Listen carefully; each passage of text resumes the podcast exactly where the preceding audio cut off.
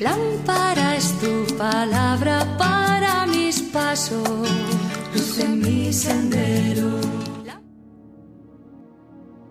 Del Evangelio según San Mateo capítulo 6 versículos del 1 al 6 y del 16 al 18. En aquel tiempo dijo Jesús a sus discípulos, Cuiden de no practicar su justicia delante de los hombres para ser vistos por ellos. De lo contrario, no tendrán recompensa de su Padre Celestial. Por tanto, cuando hagas limosna, no vayas tocando la trompeta por delante como hacen los hipócritas en las sinagogas y por las calles, con el fin de ser honrados por los hombres. Les aseguro que ya han recibido su paga. Tú, en cambio, cuando hagas limosna, que no sepa tu mano izquierda lo que hace tu derecha. Así tu limosna quedará en secreto, y tu Padre que ve en lo secreto te lo pagará. Cuando recen no sean como los hipócritas a quienes les gusta rezar de pie en las sinagogas y en las esquinas de las plazas para que los vea la gente les aseguro que ya han recibido su paga. Tú cuando vayas a rezar entra en tu aposento, cierra la puerta y reza a tu Padre que está en lo escondido, y tu Padre que ve en lo escondido te lo pagará. Cuando ayunen, no anden cabizbajos como los hipócritas que desfiguran su cara para hacer ver a la gente que ayunan les aseguro que ya han recibido su paga. Tú, en cambio, cuando ayunes, perfúmate la cabeza y lávate la cara, para que tu ayuno lo note no la gente, sino tu Padre que está en lo escondido. Y tu Padre que ve en lo escondido, te recompensará. Palabra del Señor. Gloria a ti, Señor Jesús.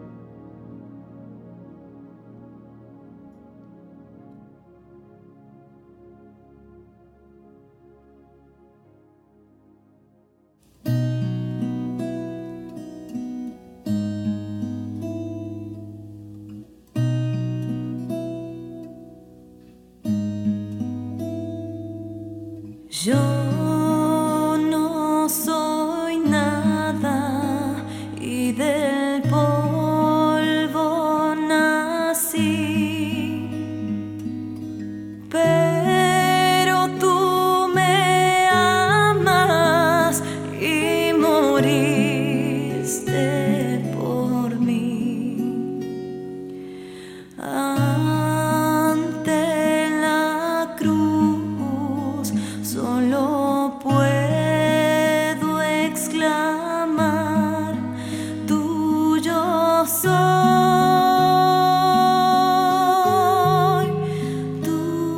your soul.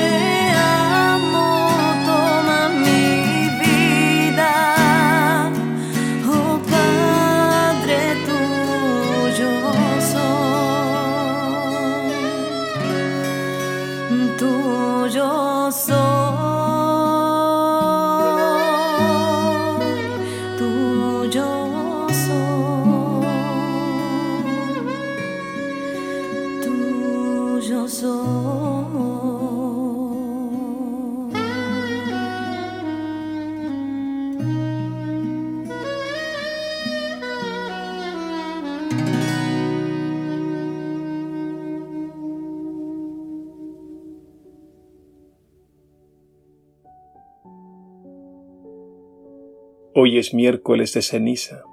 Es el comienzo de nuestro caminar cuaresmal hacia la Pascua de Jesús, crucificado y resucitado para nuestra salvación. La Iglesia nos invita a disponer nuestra mente y nuestro corazón a la gracia de la conversión.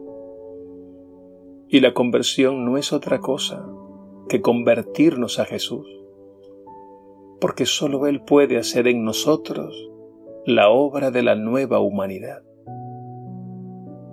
El Evangelio de hoy está tomado de San Mateo y nos habla de la limosna, la oración y el ayuno. Una lectura superficial nos podría parecer que a Jesús solo le importa el ámbito de lo íntimo y privado, en contra del ámbito público y social. Esta impresión se deduce al interpretar mal expresiones como estas. Que no sepa tu mano izquierda lo que hace tu derecha. No vayas tocando la trompeta por delante para ser honrado por los hombres. Entra en tu cuarto y cierra tu puerta, y ora a tu Padre que venga escondido. Que tu ayuno no lo note la gente, etc. Estas palabras sacadas de contexto han llevado a mucha gente a pensar que a Jesús no le importa el ámbito público, sino solo lo íntimo y privado.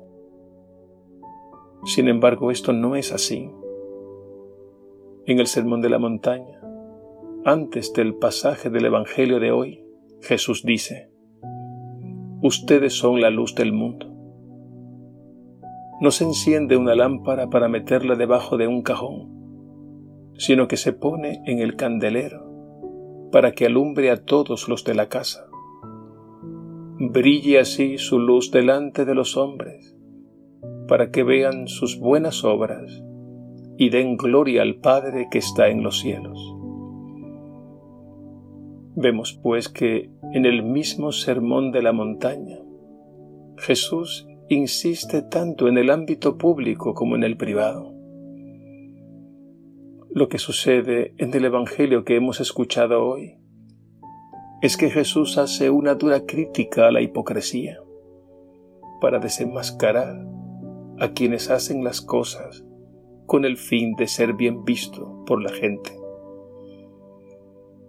Es decir, a quienes hacen el bien para sacar ventaja personal y ser reconocidos ante los demás.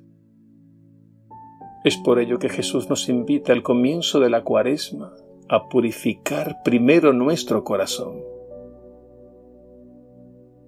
Detrás de la limosna, la oración y el ayuno podemos descubrir tres dimensiones fundamentales de la vida cristiana.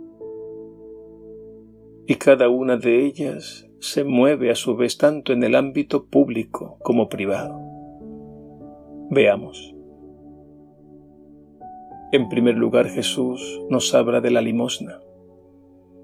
A lo que se refiere es a las obras de misericordia, es decir, poner en práctica el amor al prójimo. No se trata, por tanto, de lo que a veces pensamos, el dar una pequeña ayuda a un necesitado.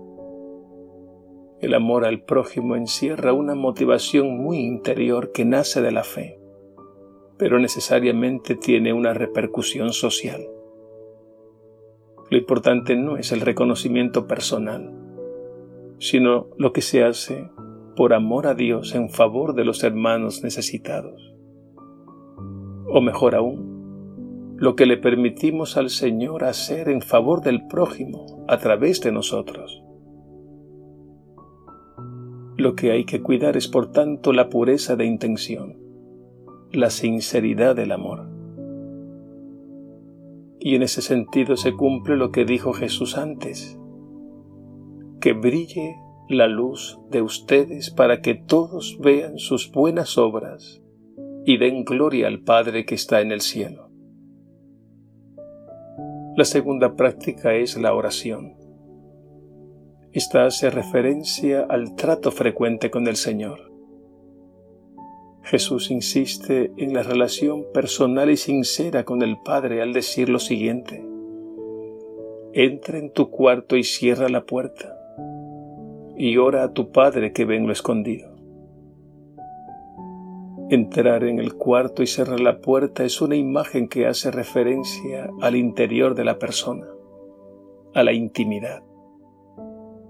Es ahí donde se da el trato genuino y amoroso con el Padre Dios. Pero la oración tiene también una dimensión social, porque el contacto frecuente con Él transforma nuestra manera de ser, de vivir y de relacionarnos con los demás. Y el Señor no quiere que estemos encerrados en nuestro pequeño mundo. Por eso continuamente nos envía al mundo, nos lanza a evangelizar, a transformar el mundo según sus designios. Y esto sin descuidar la oración, nuestra relación personal con Él, pues solo Él puede completar y dar éxito a la misión que ha iniciado en nosotros. Finalmente Jesús nos habla del ayuno. Más que abstenerse de la comida, el ayuno hace referencia a otra dimensión profunda de nuestra vida cristiana. Se trata de ir dejando poco a poco por la gracia de Dios todo aquello que no es bueno y no nos hace bien ni a nosotros ni a nuestros hermanos. El ayuno hace referencia a la mortificación, que es morir día a día al egoísmo que no nos hace felices. En este sentido aquí entran muchos tipos de ayunos. Por ejemplo, ayunar de lo que vemos y no debemos ver, ayunar de lo que oímos y no debemos oír, ayunar de ciertas palabras o conversaciones, chismes y murmuraciones, en fin, ayunar de todo aquello que no le agrada al Señor, porque sencillamente nos apartan de la comunión con Él y con nuestros hermanos y al poner el gesto del ayuno o la abstinencia, acompañemos lo de la oración y las obras de misericordia. Y confiemos en el Señor, que siempre nos dará su gracia para realizar toda obra buena. Feliz y santa cuaresma para todos.